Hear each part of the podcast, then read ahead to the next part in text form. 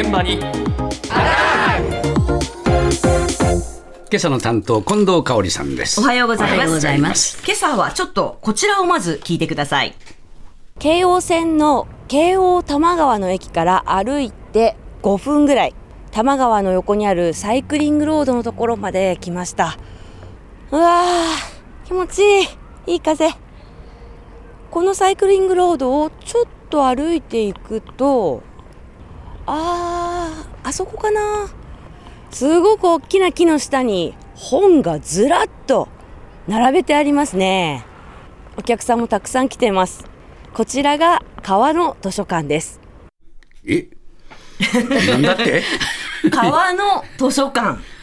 なんですよ。突然何が始まったかと思ったけど。はい。はい。調布市の多摩川の河川敷の木陰にある川の図書館なんですよ。川のそばなのね川のそばなんです。えで、毎週日曜日の午前10時からええ12時までの2時間、はいおよそ1000冊の本を並べてオープンしている図書館なんですよ。あで、ここに置いてある本は何冊でも無料で持って帰っていい持し、って帰っていいの？持って帰っていいんです。ええあの、返してもいいんですけどね。ええ自宅にあるもう読まない本を持ってきてもいいという、自由な図書館。いうところなの？本を交換するということで、はい、ブックスワップというふうにも言われてますけれどはあもこれ、運営している熊谷沙羅さんになぜこの川の図書館始めたのか伺いました。24日に17歳になりました。高校2年生です。コロナが始まったばっかりの時に私当時13歳中学校1年生だったんですけど本がすごく好きなのにあの図書館とかも全部閉まっちゃってで私たちだけじゃなくてきっと地域の人たちも困ってるんじゃないかなと思って本が交換できる場所があったらいいよねって言って始めることになりました。最初はリトルフリーライブラリーっていうこうアメリカとかで広がってる活動なんですけど図書館の前にこう小さな木箱があってでそれをあのやりたくてでもそれを市に提案しに行ったらあのダメって言われちゃったのでリトルフリーライブラリーはこう無人のままでやるんです。でそれが問題だって言われたのでじゃあ人がいるところでやればいいし私たちも本を管理できるような状況でできたらいいなと思ってやることにしました。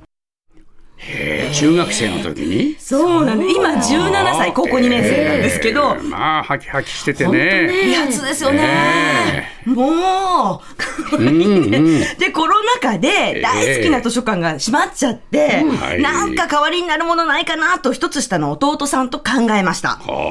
で、初めは図書館の前に小さな本棚を置いて、ええ利用者がこう、まあ、ご自由にどうぞみたいな形ですよね。本持ってったり、まあ、増やしたりっていうスタイルしようと思ったんですけれど、無人でそういうのはちょっとと、市の許可が出なかったんですよね。ダメって言われちゃったのね。そう。って言われちゃったんで、って言かって。わいそうに。ということで、人がなんで、ダメだったんだろうな。やっぱ無人っていうのがね、どうも引っかかったみたいなんですよ。いいじゃないのね。ね 人の善意を信じましょうよ。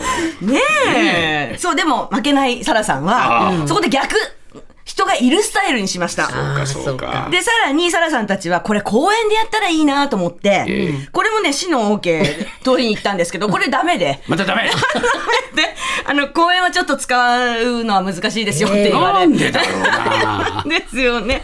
だけど負けないサラさん。はいはい。河川敷でやることにした。そうか。ね。そうかはい。というわけで、あの、冒頭のように河川敷の木陰でここで読んでてもいいの？読んでていいんですよ。ああそうか。うん。あのね、風をただ浴びてるだけの人もいるし、本読んでる人もいるし、あいいね。さっと寄って持っていく人もいるし、いろいろだったんですけど、いいね。はい、利用者の皆さんにちょっとね、あの、感想を伺ってみました。